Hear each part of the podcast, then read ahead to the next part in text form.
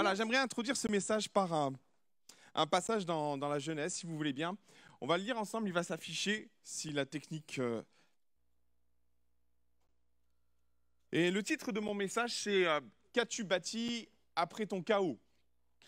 Et euh, je vais introduire ce, titre, ce, message par ce passage dans, dans la Genèse qui est, que nous connaissons bien, c'est Noé qui sort de l'arche. Et alors que Noé est dans cette période de, de sa vie un peu charnière où, après avoir passé quelques temps dans l'arche, Noé sort. Et il y a quelque chose de, surprenant et je vais amener la, compréhension de, ce texte au travers d'une un, une analyse un peu plus poussée. Et, et voilà ce que dit le texte. Le second mois, le 27e jour du mois, la terre fut sèche. Alors Dieu parla à Noé en disant, Sors de l'arche, toi et ta femme, tes fils et les femmes de tes fils avec toi. Verset 17, Fais sortir avec toi tous les animaux de toute chair qui sont avec toi, tant les oiseaux que le bétail et tous les reptiles qui rampent sur la terre, qu'ils se répandent sur la terre et qu'ils soient féconds et multiplient sur la terre. La suite. Et Noé sortit avec ses fils, sa femme et les femmes de ses fils, tous les animaux, tous les reptiles, tous les oiseaux, tous ceux qui se meuvent sur la terre, selon leur espèce, sortirent de l'arche. Verset 20. Et c'est là que c'est important. Noé bâtit un autel à l'Éternel. Il prit de toutes les bêtes pures et de tous les oiseaux purs et il offrit des holocaustes sur cet autel.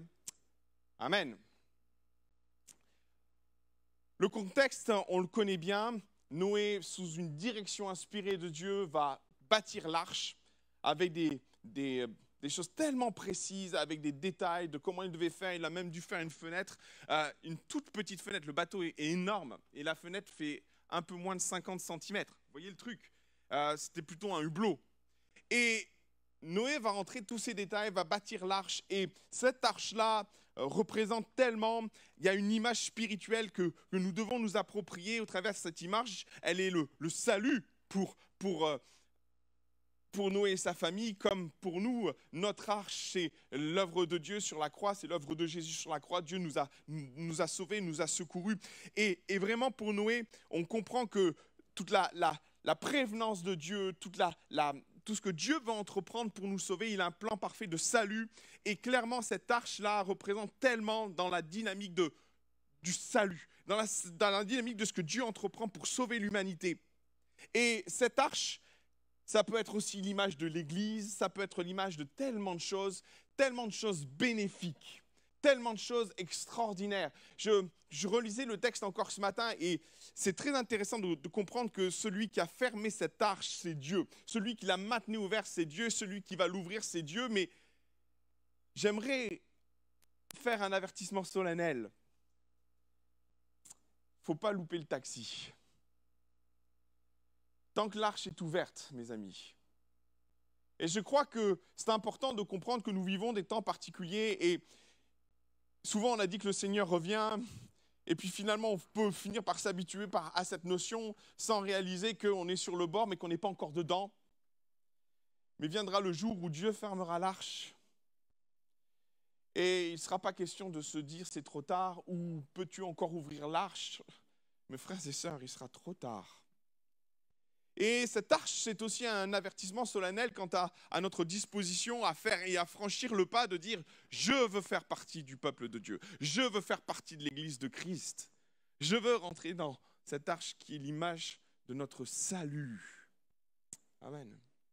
Il y a tellement de choses positives qu'on pourrait associer à l'idée de cette arche, mais euh, permettez-moi d'aller plus loin parce que je ne pense pas que vivre dans cette arche a été quelque chose de simple. Parce que souvent, on, met en parallèle la destruction à l'extérieur de cette arche, ce qui se passait, le déluge, et puis on se disait, ben, finalement, la famille de Noé était protégée. En effet, elle était à l'abri de tout danger. Mais pour autant, la question que j'aimerais soulever ce matin, est-ce que ça a été si facile que ça? Dernièrement, avec euh, mon épouse et mes enfants, nous sommes allés dans un zoo. Et vous savez, des fois, il y a des choses qui vous marquent.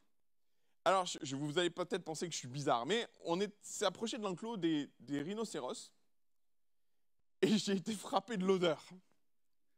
Mais alors, c'était horrible. Alors du coup, je me suis dit, bon, on va changer d'enclos, on va aller voir les singes. Pas mieux.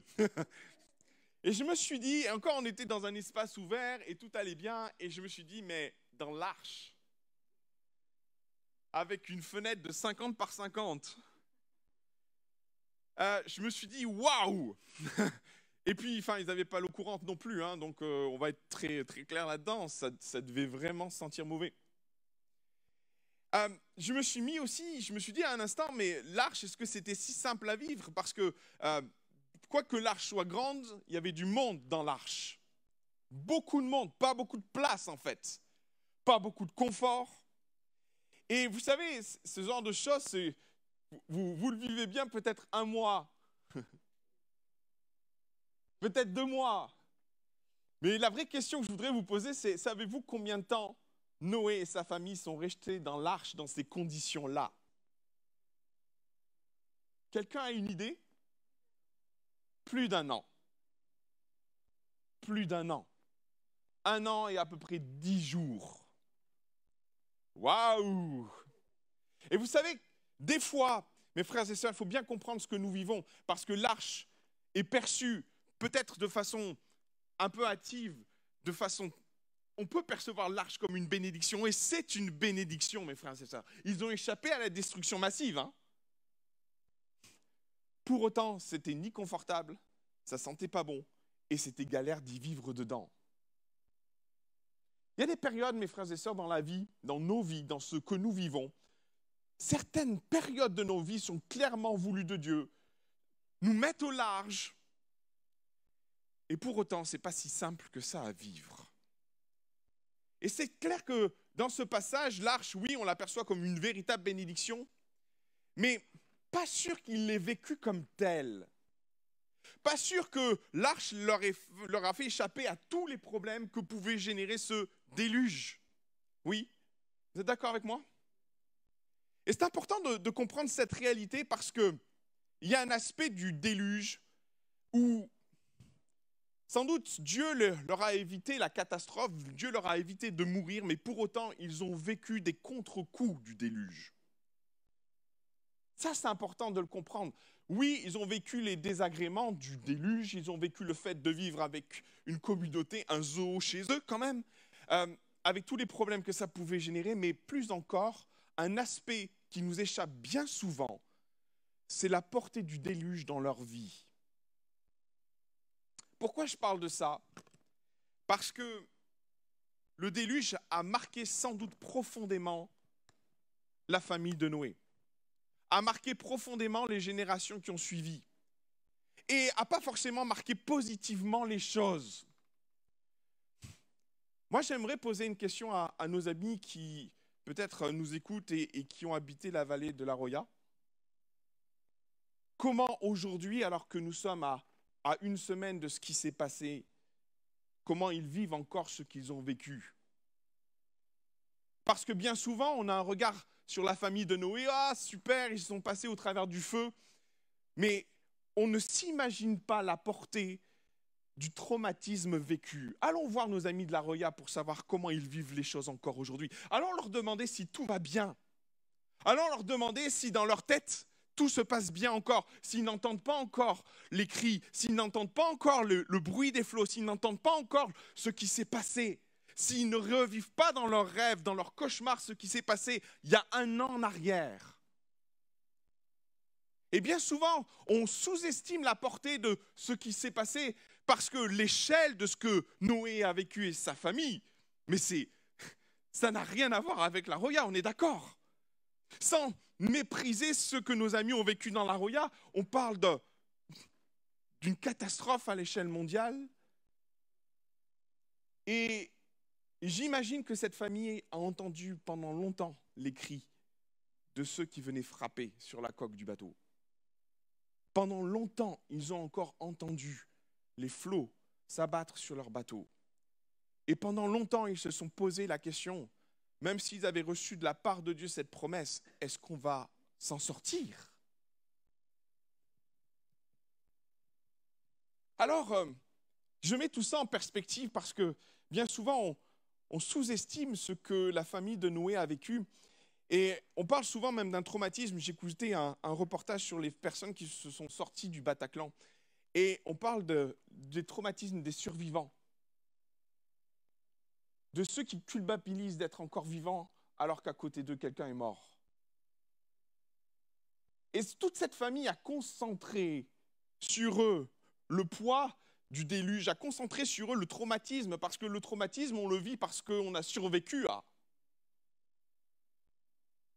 Alors pourquoi je mets tout ça en perspective? Parce que derrière le chaos de ce que la famille de Noé a vécu, la première des choses que Noé fait lorsqu'il sort du bateau, c'est de bâtir un hôtel. Et comprenez qu'on est dans les, les mêmes périodes, c'est-à-dire que on est un an plus tard. Noé sort du bateau, un an après le déluge, un an et dix jours après le déluge. L'eau s'est abaissée et Dieu leur dit sortez. Et ils sortent du bateau. Et là, Noé, l'une des premières choses que fait Noé, la vie a, pris, s'est multipliée à bord du bateau, il y a eu des naissances, et, Noé va chercher les, les, prémices de, la vie qui vient d'émerger dans le bateau et les choisit pour les mettre sur l'autel, les sacrifier. C'est la première des choses. Un an après, la première des choses que Noé fait, c'est de bâtir un hôtel. Je pose la question parce que euh, il est dit dans ce passage-là que Dieu va sentir l'holocauste de Noé. Et il avait une saveur particulière, une odeur particulière que Dieu va agréer au point de dire, plus jamais je ne détruirai la terre par les eaux. Plus jamais. Et j'ai jamais trop compris la, la, saveur que pouvait avoir ce, ce, ce, ce repas que Noé a préparé et en le mettant en perspective, que c'est par moments difficile d'apporter un sacrifice de valeur quand on est traumatisé. Allez demander à nos amis de la Roya s'ils ont envie de louer le Seigneur. Allez leur demander si tout se passe bien. Allez leur demander s'ils sont en paix avec Dieu. Et c'est là qu'on perçoit et qu'on comprend tout, le poids de ce que, Noé, vit. Euh, alors qu'ils sortent du bateau, ils sont en train de, sortir d'une forme de traumatisme. Et, et là, dans ce contexte-là, Noé décide de dire, et on l'a chanté, je louerai ton nom. Je louerai ton nom. Je louerai le nom de mon éternel, de l'éternel mon Dieu, je le célébrerai. Et on comprend mieux pourquoi Dieu va agréer d'une façon particulière ce sacrifice. Pourquoi l'odeur de ce sacrifice a une valeur toute particulière dans, le cœur de Dieu, parce qu'il voit un homme qui peut-être à, bien des égards est brisé intérieurement, mais fait le choix de dire Seigneur, je te louerai quand même.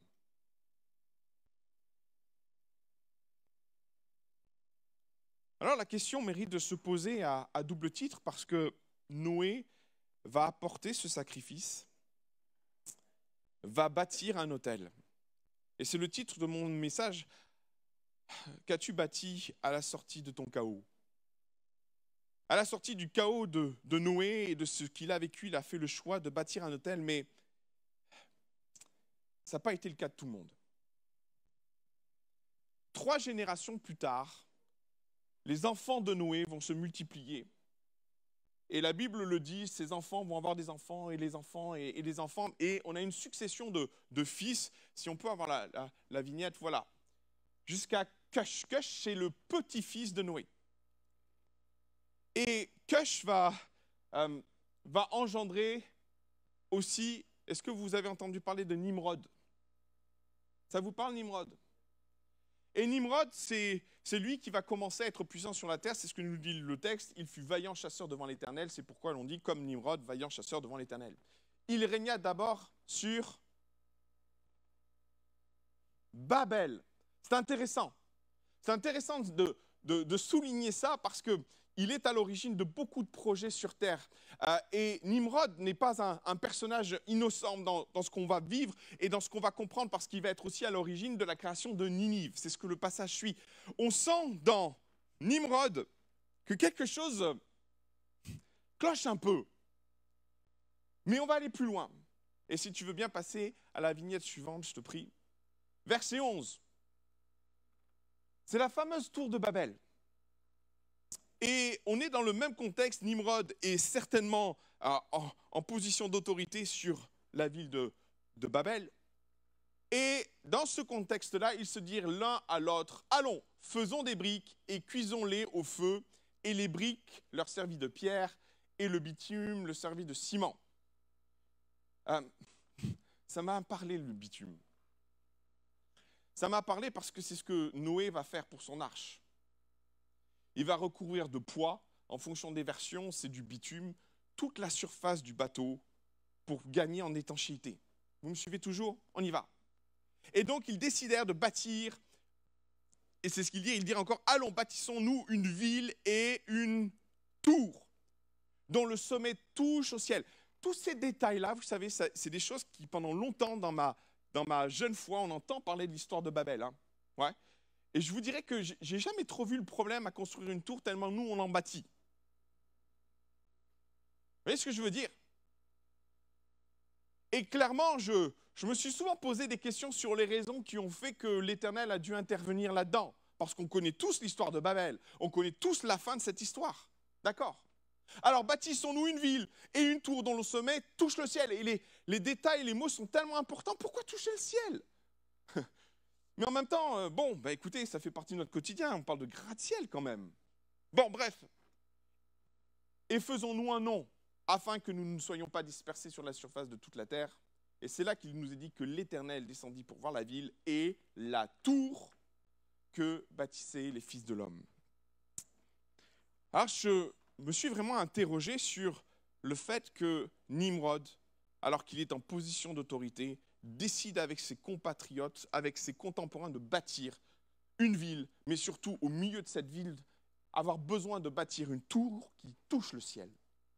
Et vous savez, ça m'amène, par moments, on lit les Écritures sans, pour autant essayer de comprendre les choses, jusqu'à ce qu'à un moment donné, euh, il y ait des choses, il y a des, commentaires qui nous interpellent. Et le commentaire que j'ai lu m'a beaucoup interpellé parce que ce n'est pas un commentaire de quelqu'un qui, euh, qui connaissait particulièrement les Écritures, mais c'est un, contemporain de Jésus, on pense. Et c'était quelqu'un qui n'était pas un spécialiste de la loi, mais c'était quelqu'un qui était plus vu comme un historien. Est-ce que tu peux mettre la, la vignette suivante? Flavius Joseph. Flavius Joseph est considéré comme un, historien et il a écrit sa propre vision des choses, sa propre compréhension des choses, imprégnée de, son instruction et de ce qu'il recevait et euh, des interprétations théologiques que euh, les religieux de l'époque interprétaient. Et Flavius Joseph, dans son livre, explique certaines choses, explique certaines réalités, compréhensions qui sont en lien et commentaires qui sont en lien avec les Écritures. Et je me permets de vous lire. Peu à peu, et c'est Nimrod transforme l'état de choses en une tyrannie. Il estimait que le seul moyen de détacher les hommes de la crainte de Dieu, c'était qu'il s'en remit toujours à sa propre puissance. Et c'est là que c'est important. Écoutez bien.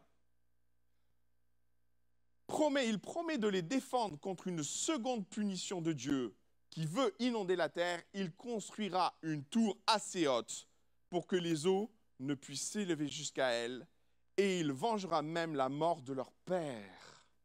Waouh Le peuple était tout disposé à suivre l'avis de Nimrod, considérant l'obéissance à Dieu comme une servitude. Ils se mirent à édifier une tour. Elle s'éleva plus vite qu'on eût supposé.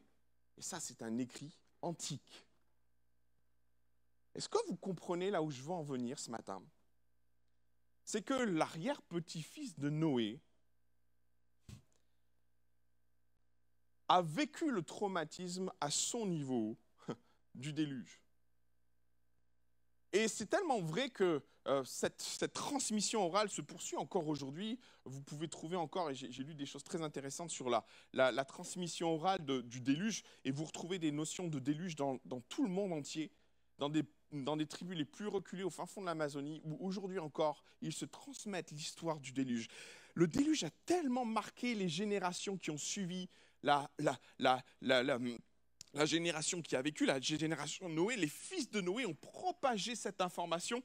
Et on arrive à la quatrième génération, à celle de Nimrod, qui lui fait le choix de dire, bâtissons une tour.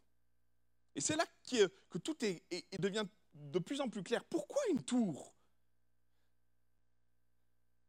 Juste au cas où, il y aurait un deuxième déluge.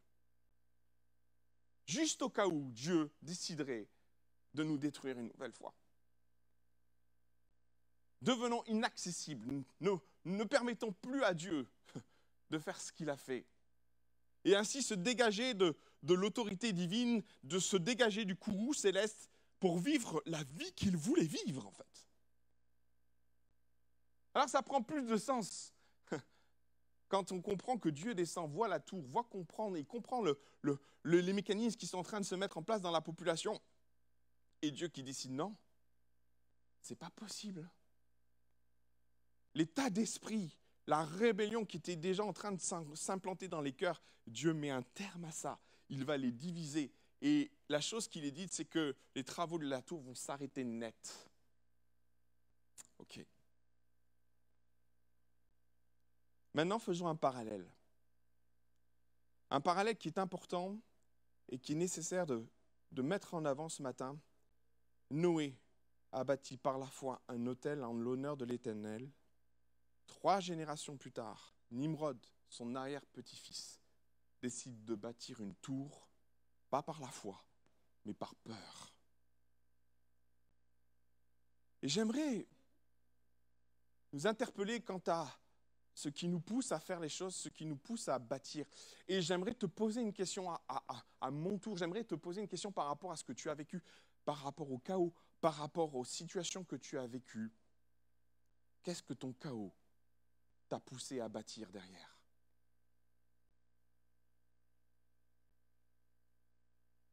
Qu'est-ce que ton chaos t'a amené à bâtir derrière? Pour Noé, ça a été un hôtel de reconnaissance envers l'Éternel. Pour Nimrod, ça va être une tour en défiance à l'Éternel. C'est important de comprendre ça parce que autant Noé va trouver grâce aux, yeux de l'Éternel, l'offrande que Noé va bâtir, l'autel que Noé va bâtir va, trouver une bénédiction particulière puisque Dieu va bénir cet autel, Dieu va bénir cette, odeur. Autant celle que cette tour que Nimrod va bâtir va trouver, va mettre Dieu en colère sans doute, va mettre Dieu en rage, va dire mais, mais pourquoi mon peuple fait ça?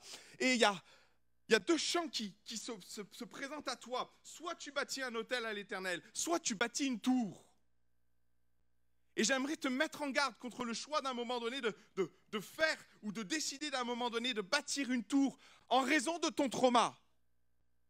Et peut-être c'est un appel du cœur de Dieu de dire, par rapport à ce que tu as vécu, bâtis un hôtel à l'éternel. Fais le choix de bâtir un hôtel que Dieu va agréer, que Dieu va bénir, que Dieu va honorer. Deux choix qui se présentent à toi. Deux choix de, faire de ce trauma une opportunité pour Dieu de, te bénir.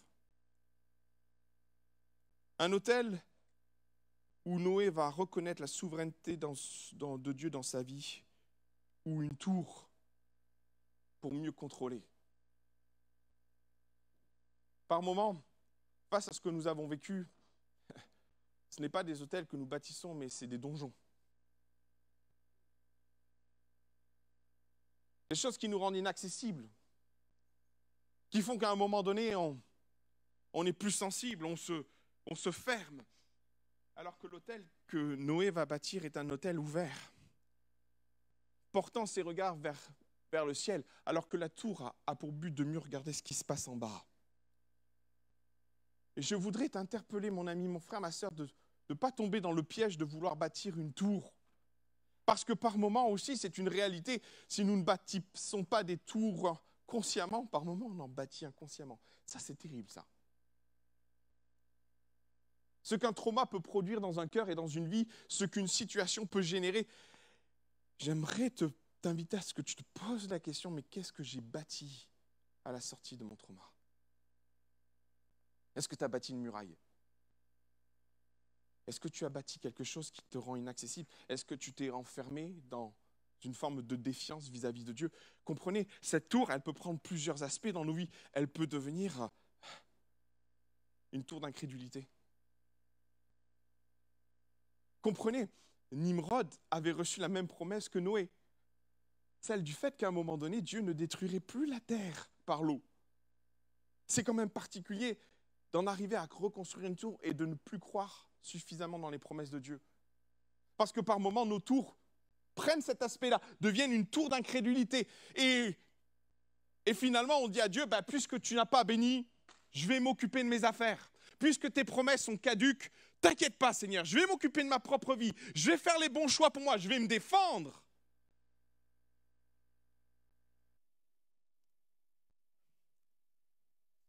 Par moments, on finit par bâtir des tours de défiance en remettant en cause les promesses de Dieu, les paroles de Dieu, en faisant le choix de, ne plus laisser l'Éternel nous défendre, mais d'être celui qui, je me défends.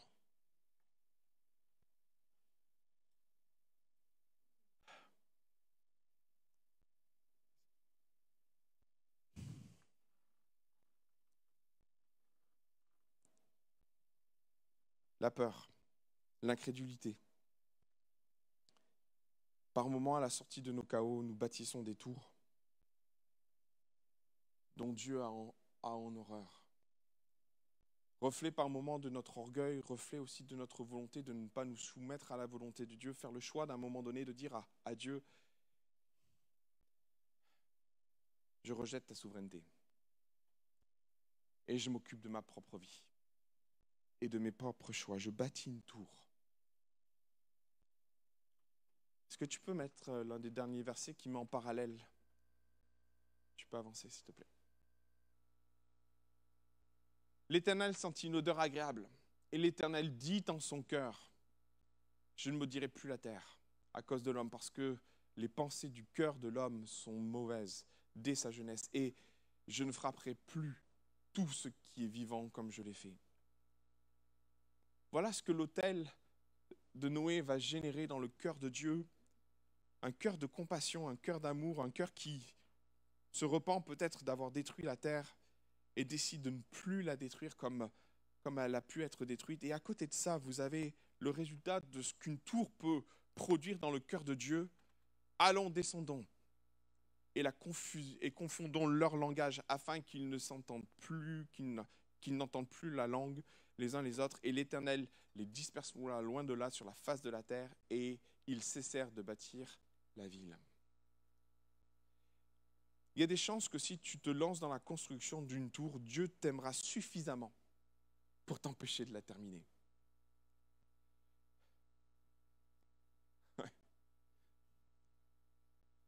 C'est pas facile. Surtout quand on sort d'un trauma. Voyez ce que je veux dire? À un moment donné, on, sort du trauma et puis on décide de dire ouais non plus jamais et puis on bâtit une tour et puis on dit à Dieu plus jamais. Et puis alors que on est tellement sûr de soi, on se lance dans une construction de tour pour se protéger, on se lance dans une construction d'un donjon pour se rendre inaccessible, pour voir l'ennemi arriver, pour voir les problèmes arriver et se dégager de la souveraineté de Dieu et, et être en amont des choses et dire c'est moi qui contrôle maintenant. Et alors qu'on pense être au contrôle de tout, Dieu nous montre que c'est lui qui est encore souverain là-dedans. Et c'est la confusion.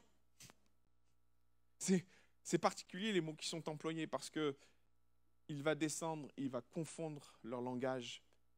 Et finalement, à la sortie de ce chaos, un chaos vient à nouveau prendre place. Et là où on se croyait tellement sûr, tellement au contrôle, tellement en maîtrise, Dieu nous dit, je t'aime suffisamment pour t'empêcher de bâtir une tour qui va t'empêcher de qui, qui avait pour but de m'éloigner de toi. Je ne sais pas où tu en es ce matin. Peut-être tu es encore dans ton chaos, où Dieu te préserve du danger, mais la situation est tellement inconfortable. Peut-être tu es sorti de ton chaos, et à la sortie de ce chaos, tu as fait le choix de dire Seigneur, je te loue. Et on l'a chanté, je louerai ton nom. Il y, a, il y a des chants qu'on chante, mais on ne réalise pas forcément toujours la portée de ce qu'on dit. par moment, merci Seigneur, mais c'est bien aussi de réaliser ce qu'on chante. Peu importe ce qui m'arrive, je louerai ton nom. Noé va faire le choix de louer le nom de l'Éternel à la sortie de son, de son chaos, à la sortie de ce qu'il a vécu. Il va faire le choix de, de, vivre selon la vérité, de vivre selon ce, cœur soumis, d'être un, enfant de Dieu et de dire Seigneur, je reconnais ta souveraineté, c'est toi qui règnes. Et dans tout ce que j'ai pu vivre avec ma famille, on a vu ta grâce, mais on a vu aussi, et on n'est sans doute pas insensible à ce qui s'est passé. Et Noé fait quand même le choix de dire Je louerai ton nom. Après, peut-être au milieu de nous, sans le vouloir, il y a des Nimrods. Waouh! il y a des tours qui se sont bâties.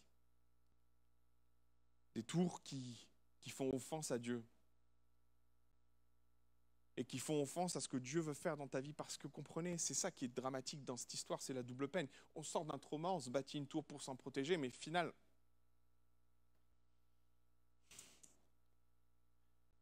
comment Dieu peut agréer une tour qui le met en défiance qui remet en question son autorité, qui remet en question sa parole, qui remet en question tout ce qu'il veut entreprendre dans ta vie?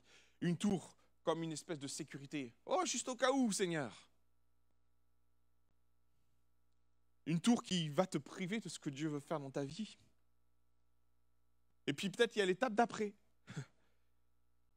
bah, il y a Dieu qui est descendu et qui a eu pitié de toi, pitié de ce que tu vis et qui a amené la confusion au point que cette tour n'est jamais monté jusqu'au ciel, et grâce à Dieu. Sauf que là, aujourd'hui, il y a tellement de questions dans ton cœur. Il y a tellement de choses qui sont remises en question et, je voudrais juste t'inviter à faire une chose, à bâtir un hôtel. L'hôtel a, est quelque chose de particulier, elle a pour but de déposer ce qui nous appartient dessus. voyez ce que je veux dire? C'est peut-être sur cet hôtel, il y a besoin de déposer ta colère, il y a besoin de déposer ta tristesse, peut-être besoin de, déposer euh, ta rancœur, peut-être déposer... Euh, il y a des choses, tu as besoin de déposer ton non-pardon. Parce que par moments, les tours que nous bâtissons sont à l'image du non-pardon aussi. Hein. Allons-y. Et ces tours-là font offense à Dieu. Et, et ce matin, Dieu veut pas que tu apportes un sacrifice qui, qu'il ne veut pas que tu, qui, ne va pas agréer, un sacrifice léger, un, sacrifice qui serait peut-être le fruit de tes lèvres, mais pas le reflet de ce qui se passe dans ton cœur. Et là, Dieu t'attend, là. Bâtis un hôtel. Et peut-être mets-y ton cœur dessus. Dépose sur cet hôtel ce qui représente cette tour en disant Seigneur, pardon et brûle cet hôtel. Et j'aimerais juste engager la parole de Dieu dans ce qui pourrait se passer dans ta vie, parce que cet hôtel aura une odeur agréable. Dieu va bénir. Dieu va bénir. Et tu vas te retrouver comme Noé en train de bâtir un hôtel où Dieu va sentir cette odeur agréable et va libérer les promesses sur ta vie, va libérer ce qui a besoin d'être libéré. Peut-être est-ce la restauration, peut-être est-ce la guérison, peut-être est-ce une œuvre de reconstruction profonde. Toujours est-il que par moment, à la sortie de nos chaos, nous bâtissons des tours au lieu de bâtir des hôtels. Et Dieu te met au défi de lui faire confiance à nouveau pour ta vie, en décidant de dire ce matin, Jésus, je veux bâtir un hôtel et je veux déposer ma tour. Je viens déposer ce qui fait mal dans mon cœur, ce que je retiens en moi pour vivre ce que tu as prévu pour ma vie. Vous l'avez bien compris quelques instants. Je demandais peut-être à Philippe de venir, s'il te plaît.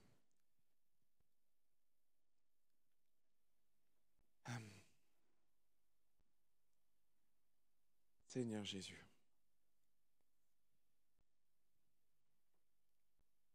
J'aimerais euh, prier avec toi ce matin. Il y a des tours qui doivent tomber.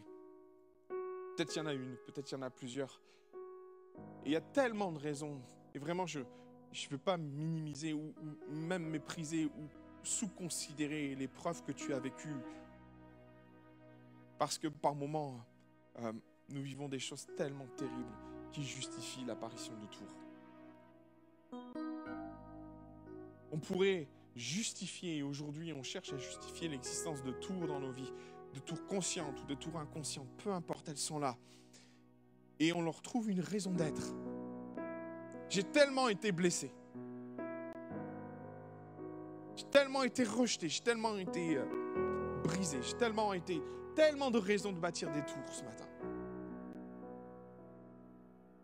Maintenant, je ne peux pas t'encourager à, maintenir ces tours dans ta vie. Je ne peux pas t'encourager parce que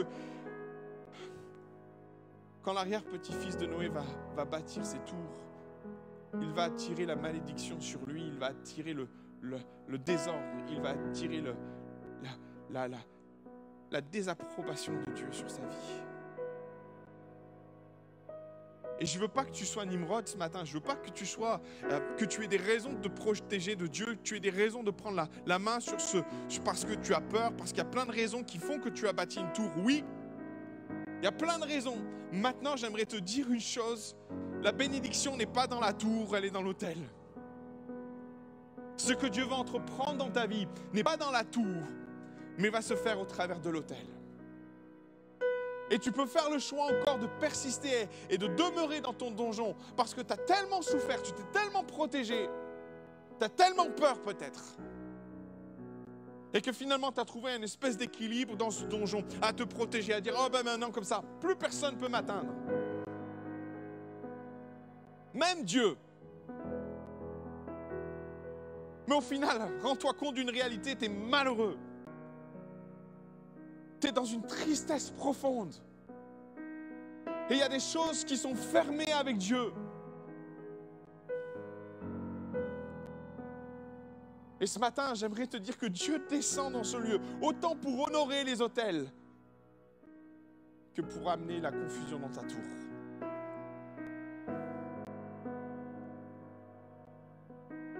Et c'est pas pour que tu vives mal les choses, mais c'est pour te libérer, c'est pour t'amener à vivre les choses autrement, c'est pour franchir un cap et décider de d'apporter un hôtel que Dieu va agréer ce matin. Que Dieu veut honorer de son Esprit Saint, que Dieu va, va bénir, que Dieu va... Ah, quelle agréable odeur. Et je voudrais t'inviter à apporter un sacrifice d'agréable odeur à ton Dieu. En disant ce matin, Seigneur, je dépose sur l'autel ce qui m'appartient, ce que je retiens la raison de l'existence de cette tour, la raison de mon cœur qui s'est fermé, la raison de ma haine, la raison de mon non-pardon, la raison de, ce qui fait qu'aujourd'hui, je suis blessé, brisé. Seigneur, je dépose tout ça sur l'autel et je refuse qu'à la sortie de mon chaos, je puisse bâtir un donjon, une tour. De tout mon être, de tout mon cœur, je refuse de vivre la double peine. Je refuse de laisser le chaos avoir raison de moi, avoir raison de ma vie spirituelle. Je refuse de porter en plus en moi le traumatisme de ce que j'ai vécu. Ce matin, Dieu veut autant honorer l'autel que de détruire la tour. il y a un choix qui t'appartient de dire, Seigneur mon Dieu, cette tour, je n'en veux plus. Je ne l'accepte plus, je la rejette de tout mon être pour que Dieu agrée mon sacrifice présent sur l'autel. Ce matin, je voudrais juste t'encourager à dire Seigneur, me voici. Me voici, Jésus. Prends ma vie, prends mon cœur, prends mon être. Voici mon hôtel. Me voici désarmé me voici pour te faire confiance à nouveau et pour vivre la souveraineté de Dieu dans ma vie. La tour doit disparaître pour que ton hôtel prenne toute la place maintenant. Je voudrais, juste t'inviter à, à décider ce matin d'abandonner la tour et de dire maintenant, mon Dieu, je veux choisir l'hôtel. Et c'est une prise de position que je ne peux pas faire pour toi. C'est le choix que Noé va faire. Nimrod va faire un autre choix dévastateur. Je voudrais juste t'encourager à choisir la vie et pas la mort ce matin. Et de dire Seigneur, j'ai bâti tellement de tours. Et de dire à Dieu pardon. Et de dire Seigneur, voici mon sacrifice. Ma vie. Je voudrais t'inviter à te lever et de dire Seigneur, maintenant, voici mon sacrifice comme une prise de position solennelle de dire Seigneur Jésus, c'est un hôtel que je bâtis ce matin et plus une tour. À la sortie de ton chaos, tu peux encore faire le choix. Aujourd'hui de dire Seigneur, tant que la porte est ouverte, je fais le choix de bâtir un hôtel plutôt qu'une tour. Je fais le choix de bâtir un hôtel plutôt qu'un donjon. Je fais le choix de dire Esprit de Dieu, viens consumer mon sacrifice. Viens consumer mon sacrifice. Est-ce qu'il y a d'autres personnes qui veulent se lever ce matin? Est-ce qu'il y a d'autres personnes qui veulent dire oh, Jésus Seigneur? J'ai bâti tellement de tours. J'ai bâti tellement de tours à la sortie de mon chaos. Fais le choix de Noé de bâtir un hôtel plutôt que de bâtir une tour. Alléluia. Vous l'avez bien compris tous ensemble? Je voudrais inviter l'Église à prier avec moi si vous voulez bien. Et alors que nous avons tous les têtes baissées, j'aimerais inviter l'Église à prier avec moi, intercéder avec moi pour les tours qui vont tomber et pour les sacrifices qui vont s'élever, pour les hôtels qui vont être bâtis et célébrer les tours qui vont tomber dans les vies maintenant. Oh Seigneur Jésus, nous venons devant toi parce que nous croyons en un temps de rédemption, nous croyons en un temps de guérison, nous croyons en des temps où, où mon Dieu, tu veux bénir ton peuple parce qu'il fait le choix de bâtir des hôtels plutôt que des tours.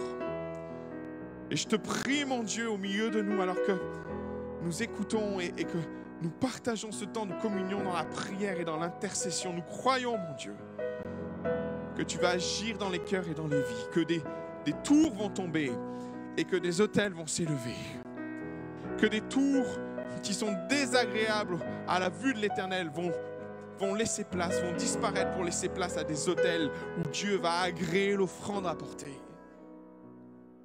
Seigneur, je te prie pour tous les amis qui ont fait le choix et qui font le choix encore ce matin de dire, Seigneur, je dépose ma tour et je bâtis un hôtel. Je bâtis un hôtel. Je bâtis un hôtel où je dépose ma vie, où je dépose mes blessures, où je dépose mon cœur. Et où je dis à Dieu, viens consumer ce sacrifice. Viens guérir, viens, viens penser mes blessures. Seigneur, aide-moi à donner et à accorder mon pardon. Aide-moi à vivre le pardon extraordinaire de Dieu. Je veux tomber les tours pour laisser place aux hôtels où tu sacrifies. Tu sacrifies toi-même, comme Noé l'a fait, ce qui t'appartient. Seigneur Jésus, je te rends grâce pour l'œuvre de rédemption, pour l'œuvre de guérison que tu vas entreprendre maintenant dans les cœurs. Dans le nom précieux de Jésus. Dans le nom précieux de Jésus-Christ, qui a vaincu les cœurs, qui a vaincu les, qui a brisé les chaînes des cœurs liés. Au nom de Jésus. Amen. Et Amen. Gloire à Dieu.